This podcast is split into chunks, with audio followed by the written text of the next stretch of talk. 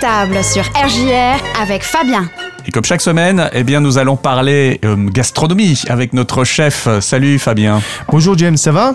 Et oui, je vais bien parce que tu vas nous emmener, je crois, et nous mettre plein d'étoiles dans les yeux. Ah oui, euh, Noël, euh, James, c'est dans 27 dodo.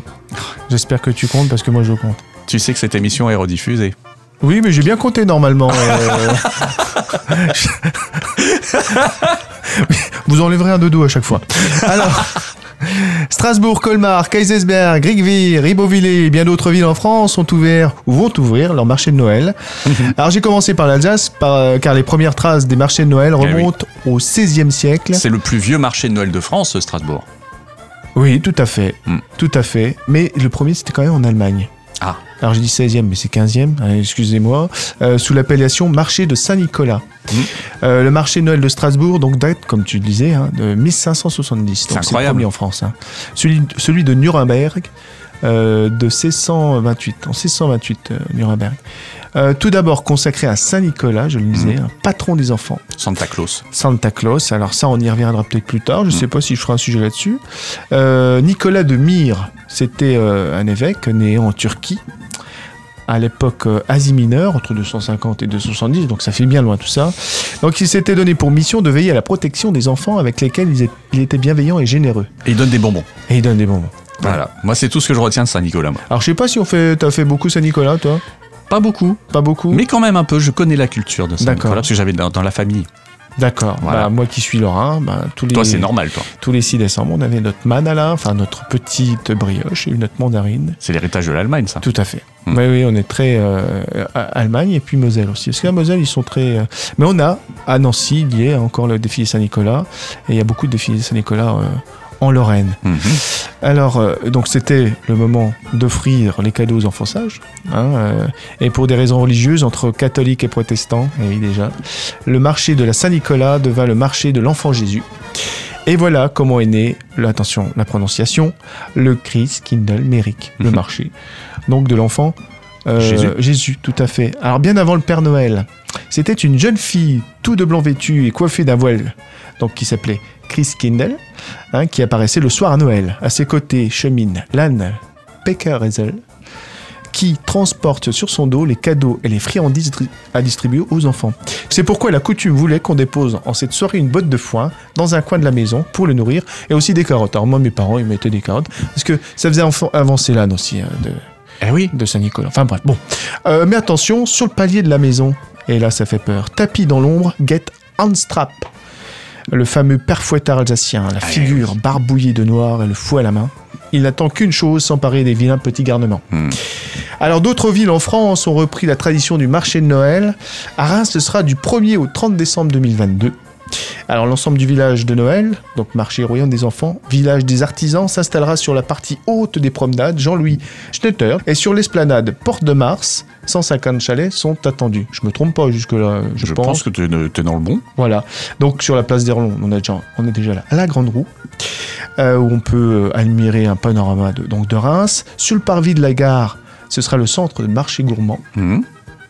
donc proposé par SNCF. Donc 10 chalets euh, qui valoriseront le travail des producteurs locaux. Sur le parking à chaussée Boken, la foire de Noël et des rois. Donc euh, apparemment c'est Les présent manèges, tout ça. Ouais, jusqu'au 8 janvier. Et puis, il y, a- y a aussi un- une chose que- qui, qui se fait un peu partout en- dans les villes où il y a une cathédrale, c'est euh, des spectacles sans lumière. À Strasbourg, ils font ça. Oui. Et puis là, c'est la Régalia, hein, il me semble. C'est. Régalia, hein, Voilà, exactement. On va parler quand même gastronomie. Hein, Ah, Bah oui, quand même. enfin Hein, Enfin Euh, Donc, emblématique, spécialité des marchés de Noël. Le Bon. pain d'épices. Alors le pain d'épices, tout à fait. Alors là, le pain d'épices, eh ben, et euh, figure-toi que le pain d'épices était appelé avant le pain de miel. Alors, je l'avais déjà dit dans les précédentes Mhm. chroniques, euh, donc déjà, euh, ça a déjà été inventé, comme bien souvent dans l'Antiquité, par les Grecs et les Égyptiens. Euh, ça se faisait au départ sans épices. hein, chez nous. Et ensuite, il y a les croisades, donc les croisades qui ont ramené les épices euh, en Allemagne, en France, et là est né euh, donc le pain qui était fait d'épices. Et la ville de Reims, donc on le sait peut-être pas, et moi je l'ai appris, hein, je suis honnête, bah, la ville de Reims était une des meilleures villes euh, qui confectionnait euh, le pain d'épices. hein. La ville de Reims apparaît comme le centre de fabrication au Moyen Âge, eh oui, Euh, parce que elle avait un excellent miel champenois et un savoir-faire des, des maîtres boulangers. Ceux-ci se constituent en corporation en 17 1571. Euh, voilà, donc Henri IV est très content du, du pain d'épices et Reims fournissait les marchés de Paris. Hmm. L'appellation pain d'épices de Reims est réservée au pain d'épices composé de farine de seigle. Alors il y en a d'autres, hein, des d'épices, Ouais, ouais, il y en a aussi à, à- à Dijon, tout ça, mais bon. Et il y a aussi la nonnette. Je savais pas que la nonnette a été créée à Reims. Eh oui, monsieur. hein. Maintenant c'est la nonnette euh, peut-être plus célèbre, celle de Dijon, hein, fourrée avec la marmelade, Eh oui. mais aussi la nonnette de Reims. Euh, autre spécialité, les bredel. Je sais Hmm. pas, tu connais les bredel le bredel, c'est. euh. Bredel. Ça, c'est des petits gâteaux alors, alsaciens, typiquement. Ouais. C'est des petits fours, souvent pas de sablé, euh, ou en amande, euh, en forme d'étoile, de ronde, de demi-lune, euh, avec plusieurs parfums, anisé, orange coffee, Je euh, connais. confiture cannelle, tout ça. J'ai quelqu'un dans la famille qui en fait des très bons. Et en plus, on peut faire des petits paquets et les offrir à Noël. Ouais. On te met ça dans des boîtes en fer en général. Tout à fait. Qu'on a récupéré sur les boîtes de Voilà. sucre. Enfin, voilà, voilà tout, tout le monde a, a la même combine. Les marrons chauds. Alors, je sais pas si t'en manges, toi, les marrons Ah, chauds. j'adore ça, moi. On dit souvent, donc, euh, marron, en fait, c'est des châtaignes. C'est des châtaignes, Eh oui, parce que les exactement. marrons, c'est Mm, pas mm, comestible. C'est la, la châtaigne. On a toujours euh, l'occasion d'en manger dans des petits cornets à, à papier, Mm. hein, comme les fish and chips, Moi, j'adore l'odeur. L'odeur des marrons, Mm. et puis le cri aussi. Le marron, marron chaud, je sais pas si. Moi, j'ai déjà entendu euh, les, les vendeurs de marrons crier Ah pour oui. vendre leur, euh, Ah oui, leur marron. bah, c'est typique des marchés, la criée. Tout à fait. Alors, marché de Noël, il y a également beaucoup de produits du terroir. hein. On a parlé, mais bon, le foie gras, la charcuterie. On peut aussi admirer les créations des, des artisans locaux, les potiers, les verriers, les chapeliers. Ça peut aussi donner des idées pour décorer sa table à Noël, pour Oui, faire des petits achats de cadeaux. hein.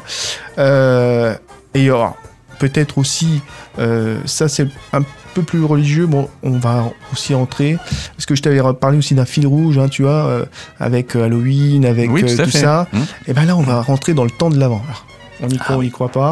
Mais euh, c'est quatre dimanches avant Noël.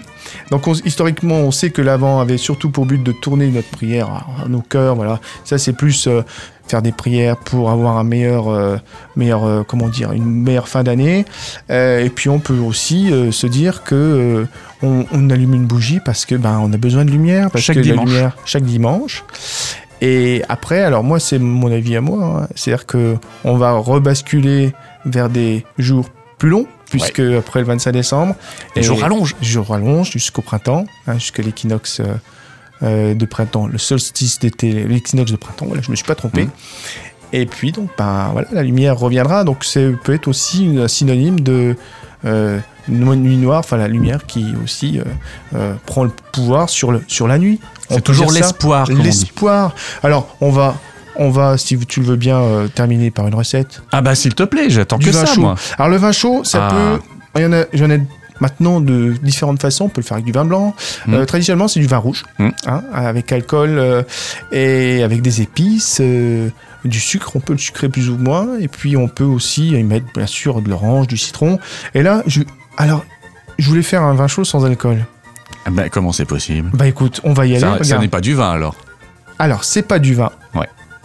Mais on peut comment- consommer euh, sans modération celui-là. hein. D'accord. Donc on prend 500 ml de jus de grenade, Hmm, on prend 25 g de sucre en poudre, deux poignées de mûre surgelée, hmm, hein, euh, 250 ml de jus de pomme, un bâton de cannelle, hmm. une étoile de badiane, 4 clous de girofle, 3 graines de poivre noir, une orange coupée en 4.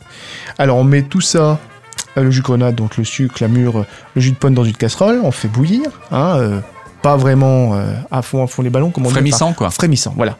Euh, on ajoute la cannelle, l'anis étoilé, les clous de girofle, les graines de poivre et d'orange. On Mhm. chauffe hein, Mhm. jusqu'à frémissement, tu l'as dit. Et on rajoute du sucre au goût, si vous voulez. hein. si on peut rajouter du sucre quand on goûte, euh, si c'est pas assez sucré. hein. On filtre. Alors, ce qui est mieux aussi, euh, on peut le faire la veille. Comme ça, ça a le temps d'infuser tout ça. Mhm. hein, les épices, euh, les agrumes. Et on peut servir euh, soit froid, mais soit chaud également. On Bah, le vin chaud c'est chaud. Le vin chaud, c'est chaud. Alors, soit tu le sers, pour être honnête, enfin, pour, fi- pour finir, euh, on le sert soit chaud, Mm. directement, soit tu peux le laisser reposer toute une nuit et le réchauffer après pour boire un vin chaud qui est peut-être plus parfumé Mm. et plus, euh, plus savoureux. Donc voilà, une petite recette intéressante de vin chaud sans alcool. Moi, je ne pensais pas qu'on pouvait faire ça. Quoi qu'il en soit, si vous le prenez avec de l'alcool, il est à consommer avec modération. Sans alcool, forcément, on apprécie comme on veut. Quoi. Tout à fait, James. Et puis, euh, bah à table, euh, j'ai envie de dire aussi. Eh bien, Hein merci beaucoup, On va le Fabien. boire, ce vin chaud. On y va. Merci beaucoup, Fabien. À la semaine prochaine. Au revoir, James.